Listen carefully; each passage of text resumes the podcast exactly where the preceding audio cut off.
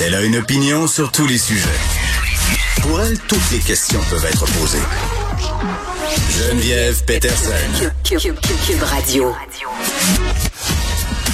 Salut tout le monde, j'espère que vous allez bien. On revient tout de suite sur les annonces d'hier concernant le plan de retrait graduel du masque, allègement des mesures sanitaires aussi. Luc Boileau qui a fait la situation, le point pardon sur la situation de la COVID-19 au Québec. Donc tel qu'on s'en parlait. Euh, les mesures sanitaires, incluant le passeport vaccinal, tout ça va être levé le 12 mars prochain. On hein, se disait là, que c'était deux jours d'avance. On avait prévu tout ça aux alentours du 14 mars. Vous allez voir que Marc-André Leclerc va se demander un petit peu plus tard à l'émission qu'est-ce que ces deux jours-là changent vraiment? Parce que, mis à part pour les restaurateurs, euh, les bars qui vont gagner une semaine de plus, ben ça fera pas grand différence. Donc je me demande vraiment pourquoi on a pris euh, cette cette décision là. Pardon. Et vous m'excuserez, hein, j'ai encore un petit peu de misère avec ma voix aujourd'hui. Covid 19 oblige. J'ai l'impression que je parle comme Marge Simpson. Euh, donc voilà, soyez un peu indulgents euh, avec moi si je tout saute un peu et je m'enfarge un peu. ce qui fait jaser aussi beaucoup, c'est le port du masque, la fin du port du masque obligatoire. Là, on parlait du 1er avril hier. C'est plutôt à la mi-avril qu'on le laissera tomber, sauf dans les transports en commun. Et ce qu'on sait déjà, là, un petit rappel, au retour de la semaine de relâche, les écoles primaires, nos élèves au secondaire aussi pourront ne plus porter, le masque, sauf dans les déplacements. Là. Donc, si au service de garde ou dans l'école, on est assis, on peut enlever notre masque. 7 mars pour la région de Montréal et ceux qui ont leur relâche en ce moment. 14 mars pour les autres. Là, on sait que la semaine de relâche tombe pas nécessairement la semaine euh, bon, la première semaine de mars à la grandeur euh, du Québec. Et beaucoup de gens se posaient des questions sur les milieux de travail. Parce que là, on le sait, euh, depuis le 28 février, c'est plus obligatoire de porter son masque en tout temps au travail. et ça va devenir comme un peu plus officiel plus tard, c'est-à-dire qu'on pourra vraiment le retirer.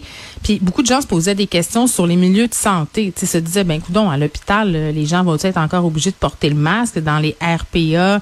Euh, dans les CHSLD. Donc, on a eu notre réponse hier. Là. Dans les milieux de soins, on va continuer à porter le masque. Mais là, il va y avoir toute une discussion euh, autour de tout ça, non pas euh, sur le, port du masque dans les milieux de soins, mais en général. Parce que le docteur Boileau, même s'il a laissé tomber le masque à la mi-avril, répète quand même que le masque, c'est une mesure très efficace. On le sait, la COVID-19, ça se transmet par les aérosols. Donc, c'est un geste barrière qui est simple, qui est facile à exécuter. Euh, puis je sais qu'il y en a qui font des crises du bacon parce qu'ils trouvent ça inconfortable de porter un petit masque en papier, là. Mais c'est pas grand chose quand on est malade pour éviter la contagion, pour éviter de contaminer des gens qui sont plus vulnérables.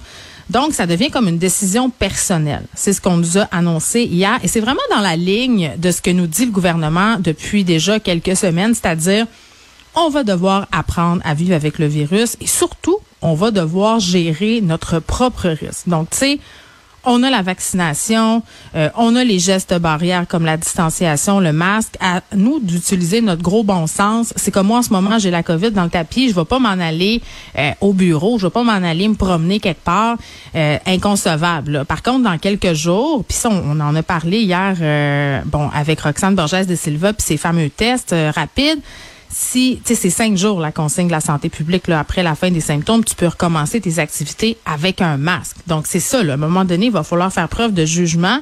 Et j'espère vraiment, vraiment, vraiment que ceux qui sont vulnérables et qui vont décider de porter le masque pour des raisons de santé ou même par peur. Je pense qu'il y aura une petite période de transition là où il y a des gens qui se sentaient en sécurité de porter le masque dans les grandes surfaces, à l'épicerie, un peu partout quand il y a foule. Je pense qu'on va toutes vivre ça, cette période où on fait, ça fait deux ans qu'on me dit que le masque est sécuritaire, là, je l'enlève. Tu sais, laissez la chance aux gens d'y aller à leur rythme. Laissez les gens faire leur propre pas. J'espère que les personnes qui vont décider de porter le masque en public ne se feront pas intimider. Parce que la liberté, là, ça va euh, dans les deux sens. Et je précise au passage là, que la santé publique va se donner une quinzaine de jours là, pour mesurer l'impact de la semaine de relâche sur les hospitalisations. Et moi, je veux juste dire aussi, là, je pense que c'est une pression qui est importante. Euh, c'est pas dit qu'on va pas faire un retour du masque. Là, si jamais, euh, puis on veut pas ça, il y a une sixième vague. Si jamais les cas grimpent en flèche, je sais pas qu'est-ce que le gouvernement fera, mais la porte n'est pas fermée. Évidemment, aujourd'hui, on continue à s'intéresser à ce qui se passe euh, en Ukraine. Les combats sont de plus en plus intensifs. On a vu des gros bombardements hier dans la nuit euh, en Ukraine.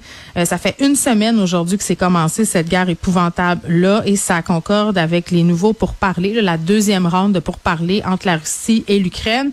Et là, on apprend genre ça vient de se passer là, euh, l'Ukraine qui vient de s'entendre avec la Russie sur la mise en place de couloirs humanitaires, c'est pour faire évacuer les civils parce qu'on le voit un peu partout sur les médias sociaux dans les grands quotidiens, des gens qui sont pognés là-dedans, des familles avec des enfants.